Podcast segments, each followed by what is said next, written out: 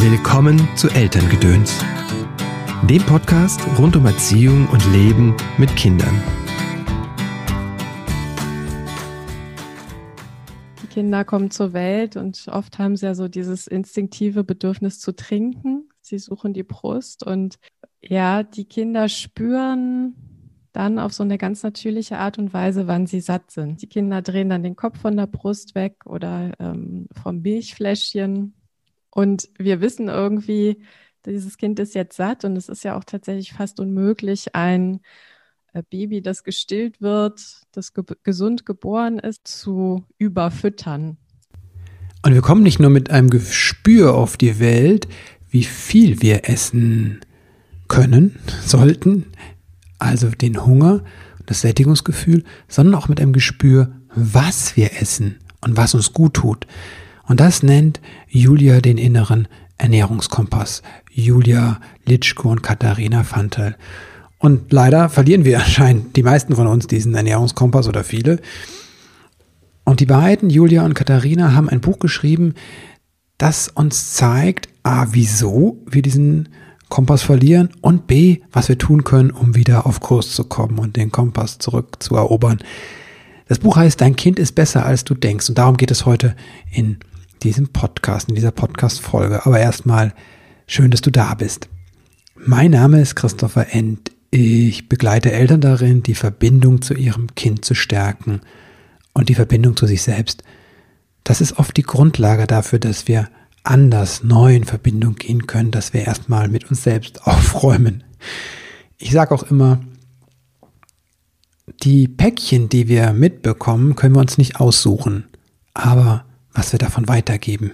Das ist unsere Wahl. Auf diesem Weg unterstütze ich dich durch Einzelsitzungen oder Online-Kurse oder auch durch Bücher. Also okay, erstmal ist ja nur ein Buch erschienen. Der kleine Samurai findet seine Mitte. Ähm, das habe ich zusammen mit Anando Würzburger geschrieben. Wenn du eine Anleitung suchst und eine Einladung mit Kindern gemeinsam zu meditieren, und zwar vielleicht auf eine Weise, die du noch nicht probiert hast, dann lege ich dir unser Büchlein ans Herz. Heute geht es allerdings um das Thema Essen, Ernährung, somatische Intelligenz, also die körpereigene Fähigkeit zu wissen, was für uns gut ist. Und das ist etwas, das über den rein logischen Verstand hinausgeht. Und deswegen sagen Julia und Katharina, dass wir nicht nur unseren logischen Verstand an Bord nehmen sollten, wenn wir uns mit Ernährung beschäftigen und die vielleicht verändern wollen, sondern vor allem unsere Körperintelligenz. Julia und Katharina sind die Gründerin der Confidimus GmbH, die sich zur Aufgabe gemacht hat, diese unser Körperintelligenz, unser natürliches Empfinden von Hunger und Sättigung uns wieder beizubringen, uns Eltern und Kindern. Und darüber spreche ich heute mit Julia. Julia ist äh, nicht nur Co-Autorin und Mitgründerin der Confidimus GmbH, sondern auch Mutter eines Sohnes und Coach für intuitives Essen in der Familie. Aber lassen wir sie selbst zu Wort kommen. Hallo Julia, herzlich willkommen im Podcast. Hi Chris, vielen Dank, äh, dass ich da sein darf. Ich freue mich, äh, dass wir heute sprechen. Ja, schön, dass du da bist. Ja, ich habe äh, schon gewartet auf euer Buch. ja, wir auch. Wir haben auch gewartet, gebe ich zu. Seit, seit, wie lange seid ihr dran? Seit der erst, von der ersten Idee bis jetzt zum, zur Veröffentlichung? Ja, von der ersten Idee bis zur Veröffentlichung hat es jetzt tatsächlich knapp zwei Jahre mhm. gebraucht. Mhm. Das ist relativ flott sogar noch für Bücher, ne? Ja, das stimmt. Also ähm, für uns hat sich trotzdem lang angefühlt, mhm. muss, ich, muss ich ehrlich auch sagen. Aber ja, wir haben so im, im Frühjahr 2019 mhm. gesagt. Mensch, wir müssen irgendwie dieses Buch schreiben und haben uns dann im Herbst 2019 für vier Tage lang äh, hier bei mir zu Hause im Keller eingeschlossen mhm. und ähm, haben tatsächlich dieses Buch, was es da schon gab, in so einer Rohfassung, mhm. äh, dann in eine Fassung gebracht, von der wir dachten, okay, das können wir jetzt an Verlage senden. Und dann hat es tatsächlich dann von der Vertragsschließung quasi mhm. mit dem Verlag bis hin zur Veröffentlichung dann nochmal ein ganzes Jahr äh, mhm. gebraucht, weil ja, dann wird es lektoriert, mhm. dann braucht es einen Umschlag, ähm, dann braucht es natürlich auch eine gewisse Zeit, in der es gedruckt wird. es wird vorher nochmal Korrektur gelesen und so weiter und so fort. Insofern, ähm, ja, es braucht halt seine Zeit. Ehrlicherweise waren wir selbst kurz so ein bisschen enttäuscht, als der Verlag sagte, okay, ähm, wir machen das Buch mit euch mhm. und äh, der Vertrag war geschlossen, als es dann hieß, okay, es wird jetzt aber tatsächlich noch mal ein Jahr dauern bis zur mhm. Veröffentlichung. Und ja, also Stichwort warten, ähm, da wartet man dann auch als, als Autorin ähm, dann doch auch ein paar Monate, bis man es dann endlich in den Händen halten darf. Ja, Geduld, das ist, glaube ich, auch was, was die Eltern gut, gut lernen dürfen. Ne? Mhm, absolut. Auch beim intuitiven Essen vermute ich mal. Ne? Also das Buch heißt ja, dein Kind ist besser, als du denkst. Und es geht um den inneren Ernährungskompass. Mhm. Was ist der innere Ernährungskompass? Was meint ihr damit? Ja, im Grunde lässt sich das äh, sehr schnell zusammenfassen. Ähm, der innere Ernährung, der innere Ernährungskompass umfasst tatsächlich in erster Linie Hunger, mhm. Sättigung, Appetit und Bekömmlichkeit. Das sind so diese vier, vier Grundpfeiler des inneren Ernährungskompasses. Und Hunger und Sättigung, das ist eben, oder ein Gespür für Hunger und Sättigung, das ist etwas, was ja jedes gesund geborene Baby spürt. Mhm. Ähm, die Kinder kommen zur Welt und oft haben sie ja so dieses instinktive Bedürfnis zu trinken. Sie mhm. suchen die Brust und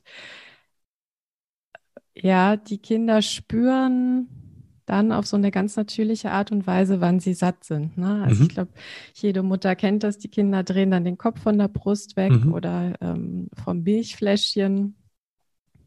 Und wir wissen irgendwie, dieses Kind ist jetzt satt und es ist ja auch mhm. tatsächlich fast unmöglich, ein Baby, das gestillt wird, das ge gesund geboren ist, ne, das also nicht über eine Sonde oder so ernährt mhm. wurde, zu überfüttern. Mhm. Ja.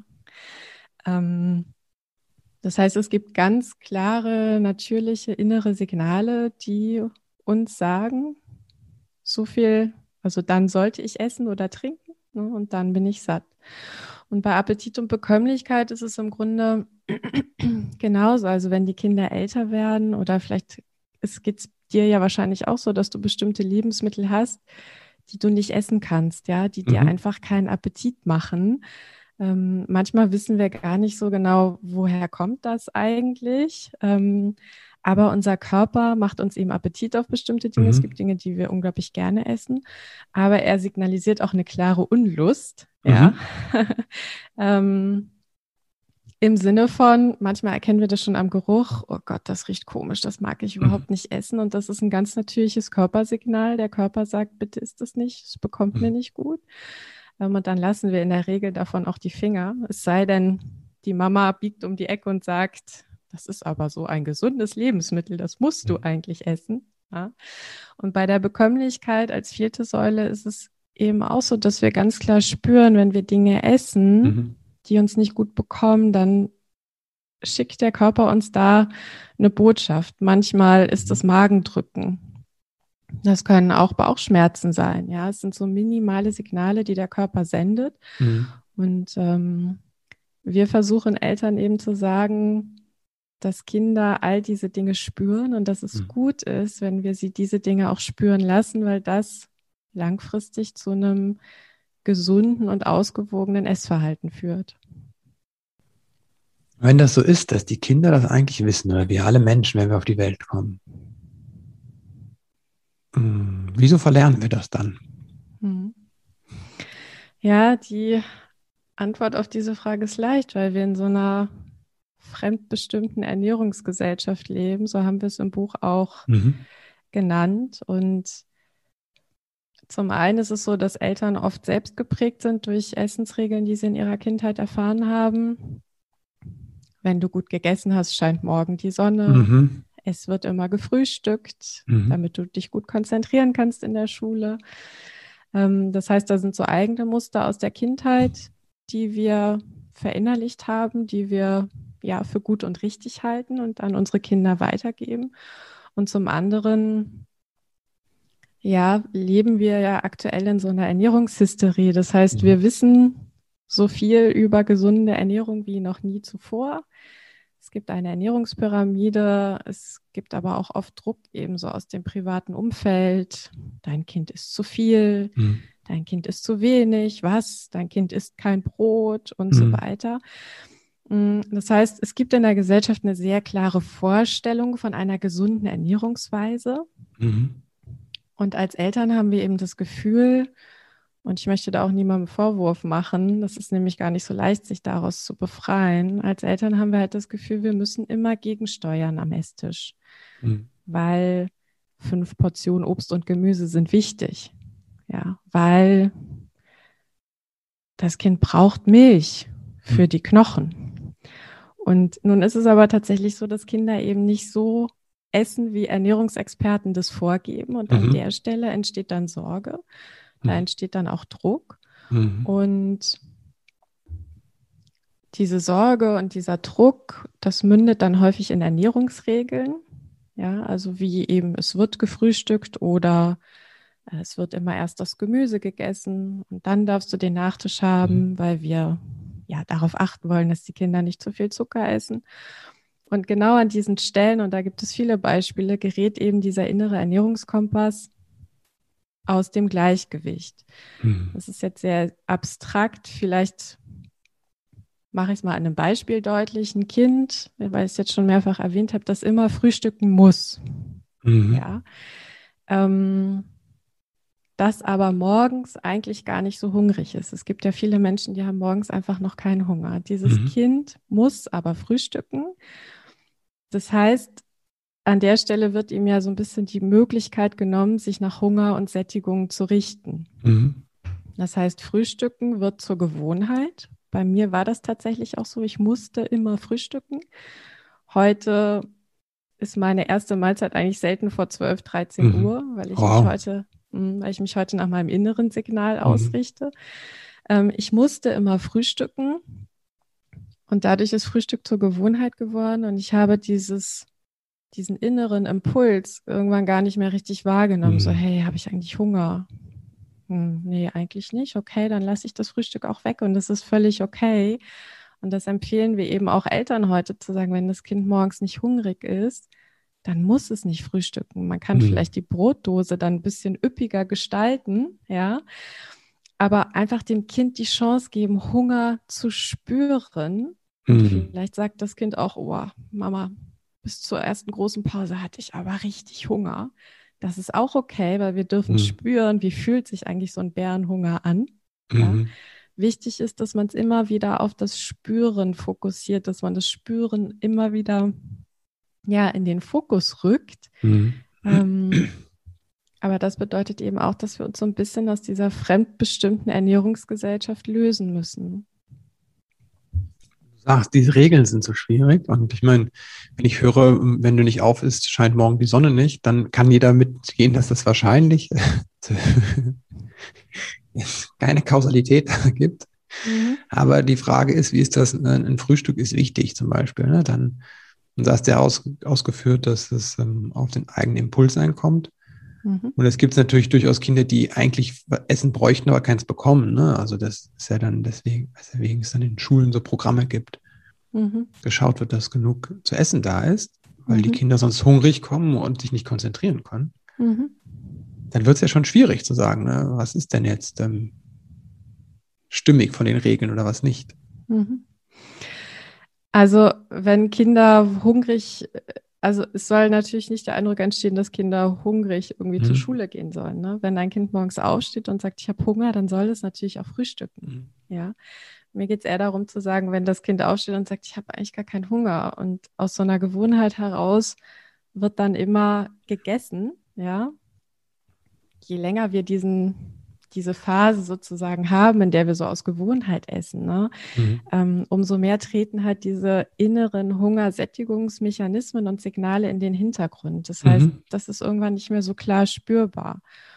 Und an der Stelle ist es halt häufig so, dass dann an der Stelle Übergewicht entsteht, während alle immer sagen, das liegt am Zucker mhm. und der zugesetzte Zucker ist schuld und so weiter und so fort, sagen wir, okay, aber wir sind ja sozusagen auch der Lebensmittelindustrie nicht, nicht ausgeliefert. Wir sind ja mhm. kein Opfer. Wir können trotzdem immer noch in uns hineinspüren, habe ich eigentlich Hunger und wann bin ich satt. Ne? Mhm. Das heißt, ähm, es geht nicht darum, dass Kinder jetzt irgendwie heißhungrig sind und sich dann aufgrund dessen nicht gut konzentrieren können. Das ist natürlich auf keinen Fall das, mhm. was damit gemeint ist, sondern es geht darum, den Kindern zu ermöglichen, sich selbst zu spüren, damit ihr innerer Ernährungskompass intakt bleibt. Ne? Und ähm, wir sehen halt beispielsweise, dass Gewohnheiten, so dieses gewohnheitsmäßige Essen, das ist einer von zehn Einflussfaktoren, der diesen Kompass aus dem Gleichgewicht bringt. Oh, wow. Ähm, ja, da gibt es eine ganze Reihe ähm, auf körperlicher und auf seelischer mhm. Ebene. Ähm, dass dieses Gewohnheitsessen sozusagen dazu führt, dass die Kinder dann über einen längeren Zeitraum hinweg sich nicht mehr so gut spüren können. Und das ist im Grunde das, was wir verhindern wollen. Ne? Das würde ja auch ein bisschen gegen regelmäßige gemeinsame Mahlzeiten sprechen, oder? Was ja sehr hoch gehalten wird, also gerade dieses Gemeinschaftliche. Ne? Mhm. Ja, das ist ein guter Punkt. Ähm, das ist eine gute Frage. Wir sind aber nicht gegen äh, feste mhm. Essenszeiten. Wir sind eher dafür, weil wir mhm. glauben, dass die auch den Tag gut strukturieren und weil natürlich gemeinsame Mahlzeiten auch etwas sehr Soziales haben. Ne? Mhm. Die Familie kommt zusammen. Das ist so ein Moment, in dem man sich austauscht, in dem man beisammen ist, etwas mhm. sehr Geselliges. Das heißt, auch äh, bei mir und auch bei meiner, bei meiner Kollegin, der Katharina, gibt es feste Essenszeiten. Ähm, wir haben uns aber davon gelöst, zu gucken, wer isst wie mhm. viel von was. Und das ist manchmal auch total okay, wenn einer nur eine Kleinigkeit isst oder wenn man auch mal gar nichts isst. Das ist nämlich auch ein starkes Signal an unsere Kinder, wenn man am Esstisch zusammenkommt, aber sagt, oh, ich bin eigentlich gerade gar nicht so richtig hungrig, ich esse nur eine Kleinigkeit oder ich trinke nur einen Tee. Mhm. Eine schöne Familienzeit ist ja völlig unabhängig davon, ob ich jetzt viel oder wenig oder gar nichts esse. Mhm. Eine schöne Familienzeit am Esstisch ist trotzdem möglich. Das, heißt, kommt, mhm. das heißt, feste Essenszeiten auf jeden Fall sind gut und wichtig und aus unserer Sicht auch richtig. Mhm. Aber es muss eben auch okay sein, dann zu sagen, gut, ich, ich esse nichts oder ich esse nur wenig. Aber mhm. wir kommen trotzdem zusammen als Familie. Ja, es kommt mir auch gerade, dass es halt tatsächlich ja auch die ursprüngliche Nahrungsaufnahme auch immer nur auch immer Verbindung bedeutet, ne? Mhm. Ob jetzt über die Nabelschnur oder über die Brust, ne? Das ist oder die Flasche, es ist immer mit einer Verbindung, einer intensiven Verbindung verbunden. Und dann mhm geht Essen und Verbindung auf eine Weise miteinander her. Das mhm. Absolut richtig. Das ist halt auch, also das Baby, das gestillt wird, das erfährt natürlich, während es im Arm der Mutter mhm. liegt, sehr viel Nähe mhm. und Wärme und Geborgenheit. Mhm. Ne? Ähm, und insofern ist es schon so, dass Essen auch ein hochemotionales mhm. Thema ist. Ne? Ähm, Du hast wahrscheinlich auch schon mal was vom emotionalen Essen mhm. gehört. Also das liegt ja gar nicht so weit auseinander, dass wir häufig dazu neigen, und das passiert auch Kindern schon, äh, unerfüllte Bedürfnisse mit Essen zu kompensieren. Ah, okay. Also mhm. Essen ist dann, kann irgendwann auch mal zum Ventil werden für mhm. unerfüllte Bedürfnisse. Und da sagen wir halt ganz klar, da müssen wir als Eltern sehr achtsam sein. Mhm dass das eben nicht passiert, weil auch ein emotionales Essverhalten ist einer der Einflussfaktoren, der unseren inneren Kompass mhm. aus dem Gleichgewicht bringt, weil es ist ja ganz klar, wenn ich esse, weil ich traurig bin mhm. oder gelangweilt bin oder wütend bin, hat das ja nichts mit meiner Hungersättigungsregulation mhm. zu tun. Ja. Sondern da wird Essen zum Ersatz. Und auch das ist etwas, und davon sind wir fest überzeugt, dass die ganze Problematik auch bei Übergewicht im Kindesalter, mhm. ähm, dass das ein Faktor ist, der unglaublich entscheidend ist, der aber mhm. in der öffentlichen Diskussion ja fast gar nicht vorkommt. Mhm. Also immer wenn es um Übergewicht bei Kindern geht, heißt es, ja, die essen ja zu viel Fastfood, genau. Mhm. Zucker, Fastfood, ähm, wir müssen die Eltern aufklären, mhm. was gesunde Ernährung ist. Dann wird die Ernährungspyramide rausgeholt, mhm. ja. Und ich muss ehrlich sagen, nach dem, was wir jetzt auch in Familien erleben, auch mit Eltern, die eben Kinder haben, die Übergewicht haben, die mit diesen Kindern zum Teil auch in so in so Abspeckprogrammen waren. Ja. Es ist absurd, ehrlicherweise, äh, einem emotionalen Essverhalten mit der Ernährungspyramide oder Kontrolle mhm. zu begegnen, sondern wir müssen halt dahin schauen, warum essen Kinder aus emotionalen Gründen und wie können wir die Kinder bei ihren seele, seelischen Bedürfnissen abholen. Und das ist halt ein ganz, ganz großer und wichtiger Punkt in unserer Arbeit und auch im Buch, ähm, dass wir halt auch erstmals, weil da gibt es auch gar nicht so viel Hilfestellung mhm. für Eltern. Wie kann ich eigentlich einem emotionalen Essverhalten bei meinem Kind begegnen? Wie kann ich das auflösen? Wie kann ich das überhaupt erstmal erkennen? Das heißt, das ist ein ganz großer Punkt in unserem Buch und auch ein ganz, ganz großer Pfeiler in unserer Arbeit, da aufzuklären und eben deutlich zu machen, wir können dem nicht mit Kontrolle begegnen. Wir können dem auch nicht mit Zuckerverzicht äh, oder Zuckerverbot begegnen. Wir müssen irgendwie da bei den individuellen Bedürfnissen der Kinder ansetzen. Ne? Weil natürlich, wenn ich aus Traurigkeit und Wut esse und ich mache das über mehrere Jahre, dann verliere ich auch mein innengesteuertes Essverhalten. Dann richte ich mich nicht mehr nach Hungersättigung, hm sondern dann sind andere Gründe ausschlaggebend, weshalb ich vermehrt zum Essen greife. Und das Spannende als letzter Aspekt ist, emotionales Essen ist ja auch ganz oft verknüpft mit Süßigkeiten. Ne? Hm. Warum ist das so? Wir lernen als Kind, wenn wir hinfallen und uns das Knie aufschlagen, dann wird ja niemand mit einer Gurke getröstet, ne? ich sage hm. das mal so salopp, sondern da gibt es ein Eis oder mhm. Schokolade oder wir machen etwas besonders gut äh, und versprechen dem Kind ein Eis. Das heißt, mhm. auf der einen Seite wird der Zucker so verteufelt, ne? Mhm. Eigentlich etwas, wir sagen den Kindern, was schlecht ist. Aber wenn sie etwas besonders gut machen oder wenn sie Trost brauchen, dann werden sie mit Süßigkeiten belohnt oder dann kommen Süßigkeiten zum Einsatz. Und aus Kinderperspektive ist das natürlich total verwirrend. Mhm. Und dieses Gefühl von, mir passiert was Schlimmes und ich bekomme eine Süßigkeit, das kann natürlich auch zum Muster werden, mhm. ist ja ganz klar. Und als Erwachsene kommen wir dann nach Hause und denken, oh, ich hatte so einen stressigen Tag.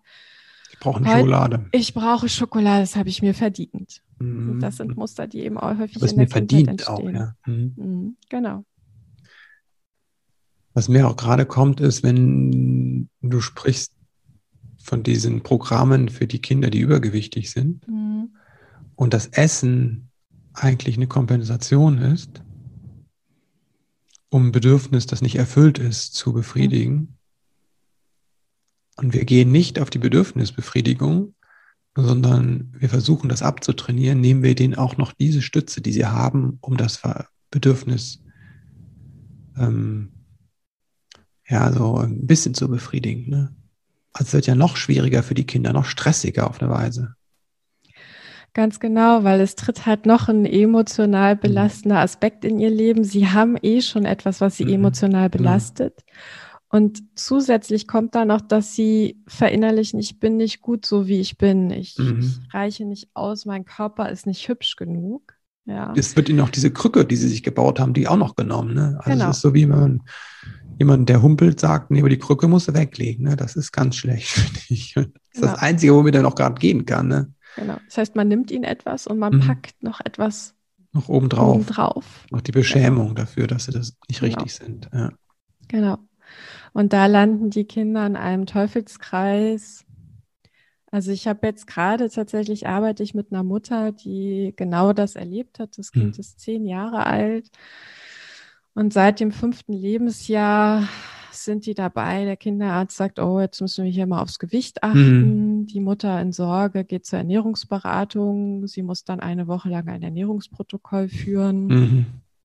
Überwachung. Überwachung, dann beginnt es mit Verboten, das Kind mhm. wird stark kontrolliert am Esstisch und es schaukelt sich hoch über Jahre bis hin, sie müssen sechs Wochen lang in eine Klinik. Mhm. Ähm, und ich merke auch, also mir fällt es tatsächlich auch schwer, darüber zu sprechen, weil mich das ja. emotional total mitnimmt. Ja. Ähm, weil ich die Familie kenne, weil ich das Mädchen kenne und das ist so ein, so ein Kind, weißt du, die ist so strahlend, mhm. ne? Die hat so viel positive Energie, die ist, ja, die hat mich wirklich berührt, ne? Mhm. Weil die fröhlich ist, weil sie was ausstrahlt, was man gar nicht so häufig sieht irgendwie mhm. bei Menschen, ne? Und dann sieht man auf der anderen Seite die Mutter, die quasi ja, so auf dieses Gewicht schaut und sagt, ja, hätte sie nicht dieses Übergewicht, dann wäre ja irgendwie alles gut. Ne? Mhm. Und ich habe halt auch mit dem Kind gesprochen, die sich dann an diese Zeit in der, in der Reha-Klinik erinnert und sagt, ja, ich hatte immer Hunger. Ich meine, das muss man sich mal vorstellen. Da wird das Kind, erstmal wird es jede Woche gewogen. Ein Riesendruck ein riesen Schamgefühl, wenn nur 200 Gramm abgenommen wurden. Ne? Und dann zwei Stunden Sportprogramm pro Tag. Essen darfst du dann aber nur eine Scheibe Brot irgendwie zum Frühstück. Das heißt, ich meine, ist doch logisch, wenn wir uns viel bewegen, das wird dir auch so gehen, dann hast du mehr Hunger. Ist hm. doch ganz klar. Das heißt, die Kinder landen in so einem Teufelskreis aus ganz viel Bewegung, ganz wenig Essen. Sie haben ständig Hunger. Das heißt, diese ganze Hungersättigungsregulation wird komplett aus dem Gleichgewicht mhm. gebracht. Mhm. Und dann ist es natürlich so, wenn die Kinder sechs Wochen das machen, dass sie dann natürlich abnehmen. Klar. Aber dann wird ein Kind entlassen, was emotional aus der Balance ist und auch körperlich total aus der Balance ist, weil es sechs Wochen lang Hunger erleiden musste. Und dieses Kind, und das ist ganz logisch, fängt dann an zu kompensieren. Mhm. Was passiert? Sie nimmt wieder zu. Und das, ich kann das jetzt noch, ich könnte jetzt, wir könnten uns nur eine Stunde lang über dieses Beispiel unterhalten, aber das geht natürlich ganz vielen Familien so. Und die Mutter ist jetzt was mit, hat das auch was zu tun mit dem mit dem Bild. Weil ich meine, wir haben gut lachen. Wir zwei sind jetzt hier sehr schlank so. Mhm. Ähm, aber hat das auch was mit dem Bild zu tun, wie man zu sein hat in der Gesellschaft? Mhm. Halt nicht nur, äh, wie das Mädchen ist, ja fröhlich ne, und hat Energie, sondern man muss aber auch noch ähm, schlank und hübsch sein. Ne? Mhm, natürlich. Oder hübsch, hübsch ist schlank, so ist es. Ne? Genau. Ja, hübsch ist schlank und glücklich ist schlank und mhm. gesund ist schlank. Ne? Ja, okay. Ähm, also wir suggerieren ja, dass nur die schlanken Menschen glücklich und auch mhm. gesund sind. Ne? Und wir suggerieren aber auch, es gibt auch Kinder, die darunter leiden, dass sie zu dünn sind, ne? die okay. dann schon in der Grundschule irgendwie gemobbt werden, so, wie siehst du denn aus? Iss mal mehr, bist ja okay. total dünn. Ne? Mhm. Also diese unrealistischen Schönheitsideale, ne, die gibt es in beide Richtungen. Mhm. Ähm, aber natürlich haben es die schwerer, die einen kompakteren Körperbau haben. Und wir passen nicht alle in dieses Raster normal schlank. Ja, es gibt welche, die sind kompakter gebaut. Es gibt welche, die sind schlanker, dünner gebaut. Ne? Ähm, und die Gesellschaft hat aber eben dadurch, dass wir, wir werden ja täglich konfrontiert mit unrealistischen Schönheitsidealen. Ne? Ähm, und als Eltern haben wir eben häufig das Gefühl, wir müssten unsere Kinder da irgendwie auch, auch einordnen, ne? Weil wir ihnen natürlich auch vieles ersparen wollen. Wir ja, wollen klar. ja nicht, dass die Kinder darunter leiden. Das ist ja schrecklich, wenn das Kind nach Hause kommt und sagt, ich die haben mich ausgelacht oder ich, ich mhm. gehe da nicht mehr hin in die Schule, so wie ich aussehe. Mhm. Was sollen die Leute von mir denken, so wie ich aussehe und so weiter. Ja. Und da entsteht halt auch wieder so ein emotionales Ungleichgewicht, was dann häufig eben auch wieder in einem unkontrollierten Essverhalten mündet. Ne? Mhm. Und diese Mutter äh, von dem Mädchen, von dem ich gerade berichtet habe, die hat halt auch gesagt, Julia, ich bin jetzt durch mit diesem ganzen Scheiß, entschuldige den Ausdruck, ne, diese Kontrolle, diese Verbote, dieses Reglementieren, die ist einfach auch, sie hat auch ein hohes Schuldgefühl. Mhm. Ne? Die Mutter ist selber emotional da völlig ja betroffen, mhm. traurig. Und jetzt stellt sich vielleicht manchmal die Frage, was macht man dann mit dem Kind? Was mhm. ist denn dann der Weg, wenn man eben nicht. Genau. Das wäre jetzt meine Frage gewesen. Genau. Was machen wir ja. jetzt damit? Ne? Ja. Also wie gehen wir generell auch da um, wenn wir merken, dass das dass das Kind zum Beispiel ähm, ein Essverhalten an den Tag legt, das uns Sorgen macht halt. Ne? Mhm. Also in diesem speziellen Fall haben wir jetzt tatsächlich angefangen, Hunger und Sättigung zu üben. Mhm. Das Mädchen und ich, wir haben uns verabredet zu einem virtuellen Abendessen. Mhm. ähm, sie hat sich die Dinge ausgesucht, die sie gerne isst mhm. und ich auch. Wir haben dann besprochen, wer isst was, haben uns zusammen getroffen über Zoom und haben dann tatsächlich versucht, achtsam zu essen, haben, bevor wir angefangen haben zu essen, eine kurze Pause gemacht, haben durchgeatmet, haben drei mhm. ganz tiefe Atemzüge genommen, haben dann unser Essen angeguckt und ganz mhm. langsam gegessen mhm. und immer wieder Pausen gemacht. Mhm. Und es war ganz interessant, weil am Ende hat sie gesagt, ja, ich habe doch wieder zu viel gegessen, aber weißt du, Julia, mhm. mir passiert das immer, ich esse immer zu mhm. viel, mein Bauch drückt. Dann habe ich gesagt, das ist überhaupt nicht schlimm. Mhm. Spür mal, wie sich das anfühlt, zu viel zu essen. Ah, okay. Und dann prägt dir das ein und versuch mhm. beim nächsten Mal vielleicht ein bisschen früher aufzuhören. Also auch hier immer wieder der Bezug zum Spüren. Spür mal, wie sich das anfühlt. Es ist okay, wenn mhm. Kinder mal zu viel essen und der Bauch drückt unangenehm. Wir müssen mhm. das aber nicht spitz kommentieren mit, mhm. habe ich dir doch gesagt, das ist zu viel, ja, sondern wir können sagen, okay, weißt du, das passiert mir auch. Ich meine, dir ist es auch schon passiert, mir ist es auch schon passiert. Ich wette, jedem, der jetzt zuhört, dem ist es auch schon passiert, dass man das Gefühl hat, boah, das war irgendwie zu viel. Wenn es viele Kohlenhydrate gibt, so Pfannkuchen bei uns, ne, dann ist es, dann weiß man einfach, es reicht, aber es ist so ein Appetit noch da. Mhm. Ja. Und am Ende denkst du, um Gottes Willen, genau. die letzten zehn waren zu viel. Ne? So. Genau. Was habe ich jetzt für einen Stein im Bauch? Ne? Ja. Aber die Kinder da mitzunehmen und zu sagen, okay, komm, leg dich mal aufs Sofa, mach mal die mhm. Augen zu, atme mal tief durch, wie fühlt sich das an? Und das ist eine Erfahrung, die prägt sich ein. Und über mhm. diese Erfahrung, mhm.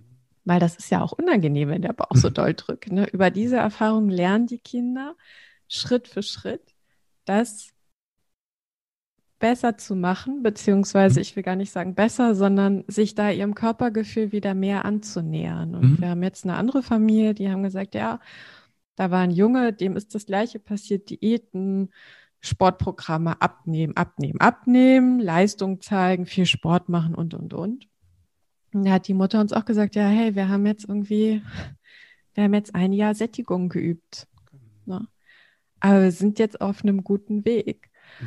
Und Weißt du, ich erinnere nochmal an das Baby, das zur Welt kommt und irgendwie intuitiv spürt, es hat jetzt genug getrunken. Ne? Mhm. Die Leute sagen ja auch häufig, ja, aber der Zucker und der Suchtfaktor, ne? Muttermilch schmeckt süß. Mhm. Das ist ein süß-fettiges Gemisch, wenn mhm. man so will, ja.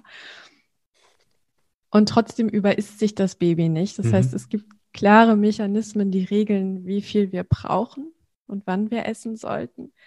Nur wir verlernen irgendwie, wir verlernen uns zu spüren. Und mhm.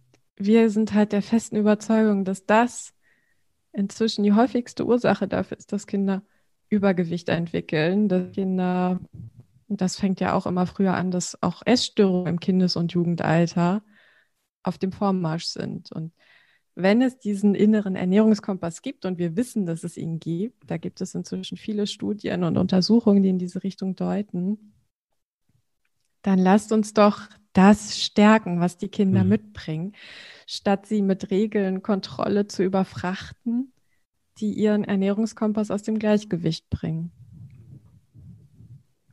Vielleicht noch ein Beispiel dazu, was mir gerade kommt. Also, das ist auch ein Beispiel, das wir im Buch aufgegriffen haben.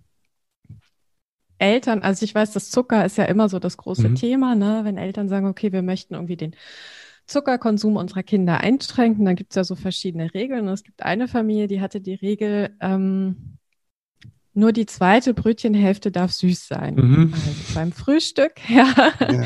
war die, die, die Regel, die erste Hälfte muss mit Wurst, Käse oder etwas mhm. Herzhaftem belegt sein und die zweite Hälfte darf dann Marmelade mhm. sein oder Honig. Und das klingt ja auf den ersten Blick erstmal schlüssig, ne? Mhm. Jetzt schauen wir mal genauer hin. Wenn ich ein Kind habe, das gerne süß isst, mhm.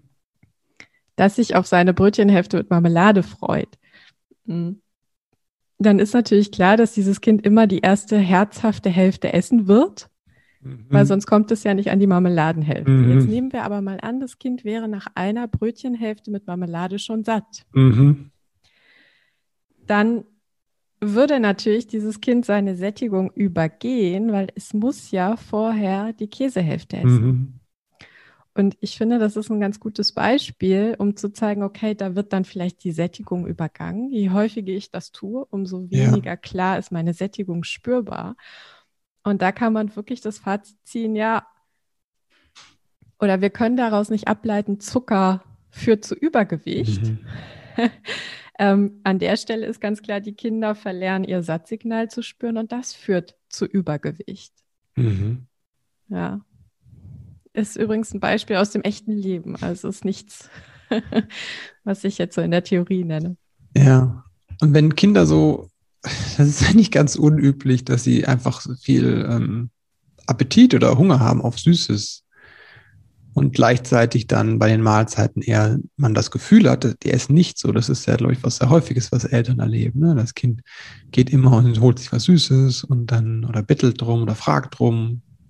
Und gleichzeitig ähm, ist es das, ähm, ist es bei den Mahlzeiten nicht so mit. Wie gehe ich denn damit um?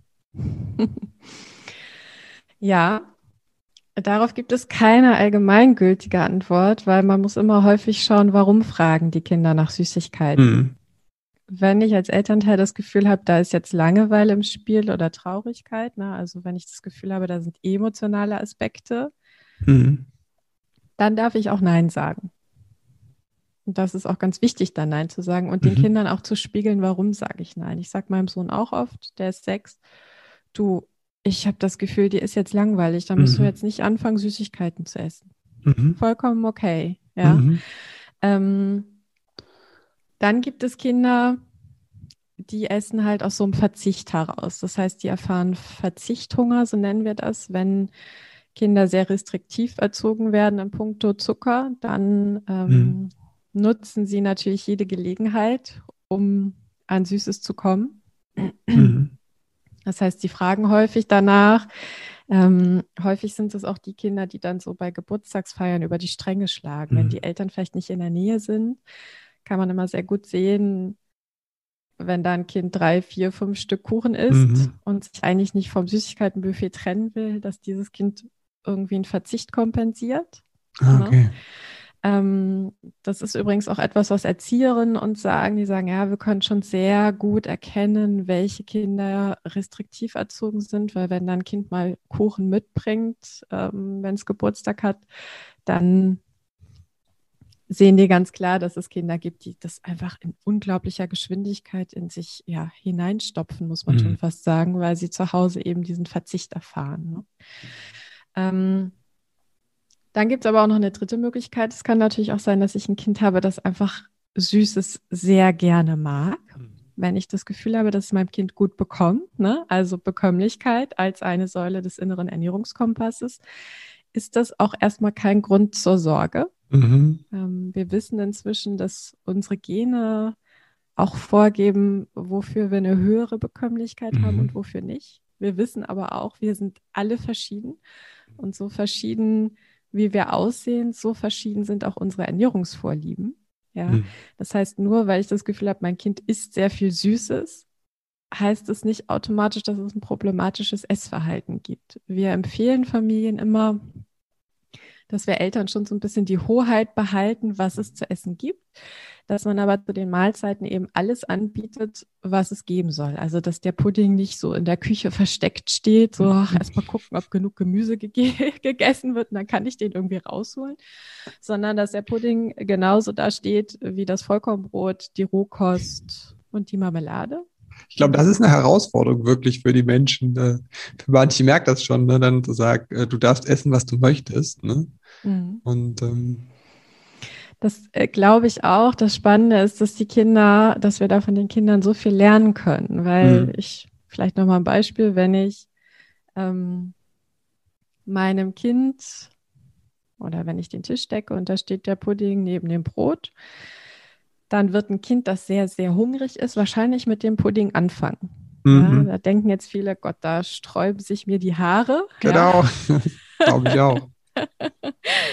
Ähm, kann ich auch total gut verstehen. Das Spannende ist, die Kinder, die sehr hungrig sind, essen drei Löffel Pudding und merken dann, ja, es gibt mir schnelle Energie, mhm. aber es macht mich nicht satt. Wenn du richtig okay. hungrig bist, ne, dann isst du ja auch lieber was, was dich irgendwie langfristig sättigt, mhm. ne? also komplexe Kohlenhydrate zum Beispiel. Ähm, die Kinder hören dann auf mit dem Pudding und essen dann Brot, Kartoffeln, Nudeln, was auch immer da ist, was sie lange sättigt. Mhm.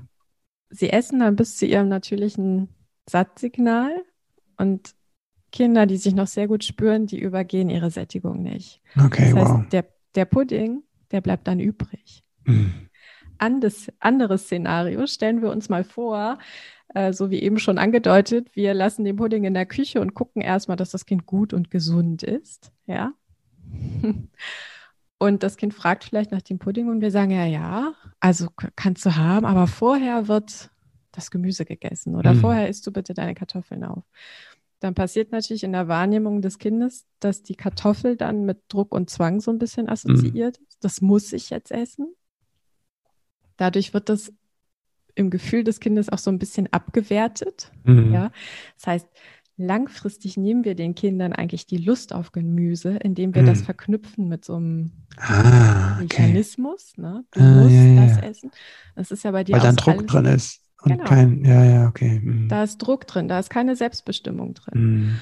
So, und dann das Kind, in der Regel passen die Kinder sich ja da an. Ne? Das heißt, sie essen ihre Kartoffeln oder ihr Gemüse auf. Und dann kommt der Pudding. Und in der Wahrnehmung des Kindes wird der Pudding in dem Moment natürlich total aufgewertet. Mhm. Okay. Warum? Ich habe etwas dafür getan, um den zu bekommen. Okay, ja. Was wird das Kind tun? Was meinst du, wird es den Pudding aufessen oder nicht? Ja. Es wird aufessen. Okay. Und wahrscheinlich wird es auch seine Sättigung übergehen, aber es hat ja etwas dafür getan, um den Pudding zu bekommen. Und es hat die Sättigung vielleicht auch schon übergangen mit der Vorspeise, sage ich mal, mit der gesunden. Genau. Und es kommt das Leistungsding noch rein. Ne? Mhm. Okay. Ganz genau. Also hier beim Verdienen und Belohnen und ja, das ist echt komplex, merke ich. Genau. Belohnung und Bestrafung ist halt auch, ist auch ein Einflussfaktor von den zehn. Wir haben jetzt schon einige genannt, ne? mhm. Gewohn Gewohnheitsessen, äh, emotionales Essen, aber Belohnung und Bestrafung ist auch ein Einflussfaktor, der unseren inneren Ernährungskompass aus mhm. dem Gleichgewicht bringt. Und ich glaube, dieses Beispiel hat gut gezeigt, warum. Ne? Ja, super. Ich finde es total spannend, Julia. Vielen Dank. Also äh, ich glaube, wir haben nicht das letzte Mal gesprochen. ich Gefühl, wir sind noch an der Oberfläche. Das ist so spannend und mir kommen. Ich habe einen ganzen Zettel voller Fragen, aber mhm. mit Blick auf die Zeit. Also vielen, vielen Dank für das Interview. Sehr gerne. Mhm. Aber auch vielen Dank für, für deine ganze Arbeit, die du tust. Ja, gerne. Ähm, und damit meine ich jetzt nicht nur das Buch, sondern einfach auch, wie liebevoll und achtsam und mit welchem liebevollen Blick du den Menschen begegnest, die teilweise ja wirklich in sehr großer Not zu euch kommen, wenn die ne, in Beratung kommen oder zu euren Kursen. Ne? Also dafür. Mhm. vielen, vielen Dank. Ähm, mhm. Ich glaube, das hilft an vielen Stellen, wenn wir einfach mehr auf die Bedürfnisse schauen unserer Kinder und aber auch dann liebevoll die Eltern begleiten, die da, ähm, ja, wie du sagst, auch oft damit Schuldgefühlen kommen oder auch nicht aus Nein wissen. Und da hilft dann weder, weder Vorwürfe, sondern einfach so ein liebevolles Annehmen, wie du es beschrieben hast. Dafür ein großes Dankeschön. Gerne. Vielen Dank für deine Worte. Wenn man ähm, also es gibt das Buch, ne, Dein Kind ist, ist, ist besser, als du denkst, äh, beim Kösel Verlag erschienen, äh, große Empfehlung. Was gibt es noch für Möglichkeiten, wenn man sagt, ah, das ist spannend und wir haben da ein Problem oder ich möchte mal hinschauen, wie kann man mit euch arbeiten?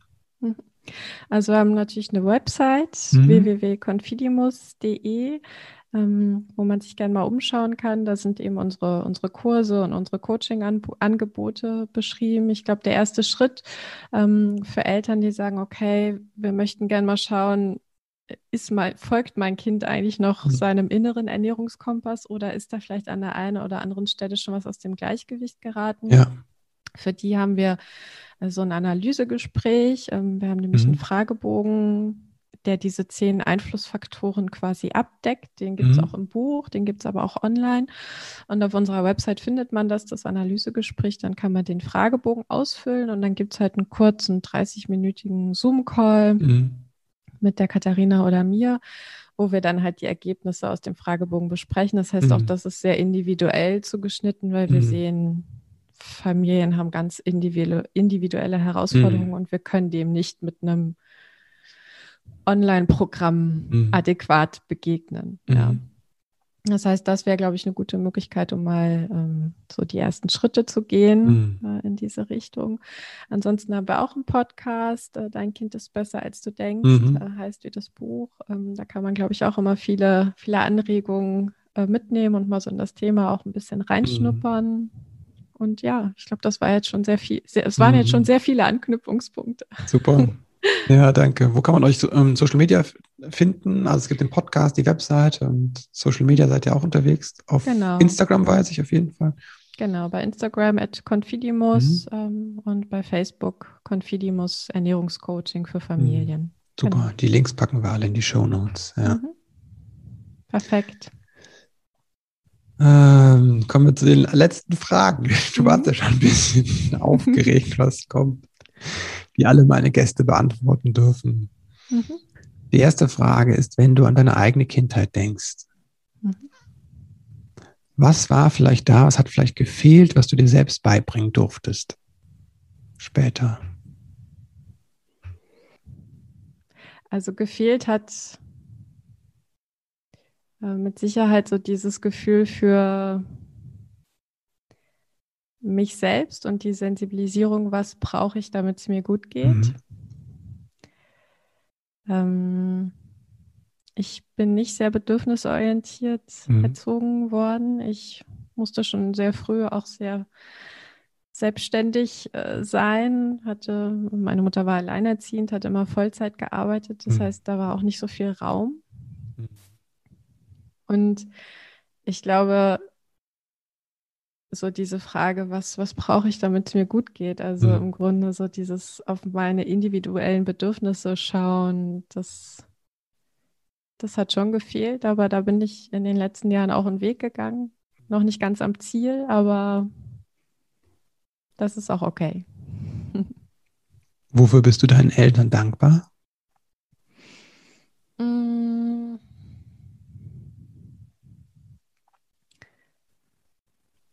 Also eigentlich eher meinen Großeltern, weil ich bin, äh, als ich, bis ich sieben war, im Haushalt meiner Großeltern mhm. aufgewachsen. Und äh, für meinen, Groß, meinen Großeltern bin ich dankbar, dass sie mir vermittelt haben, dass es gut und richtig ist, wenn man an sich glaubt und dass mhm. man das immer tun sollte. Mhm. Ähm, und dass man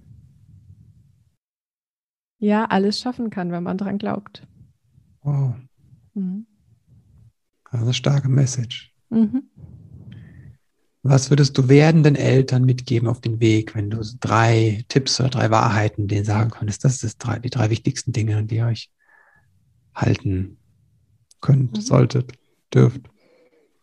Ihr dürft vertrauen. Mhm.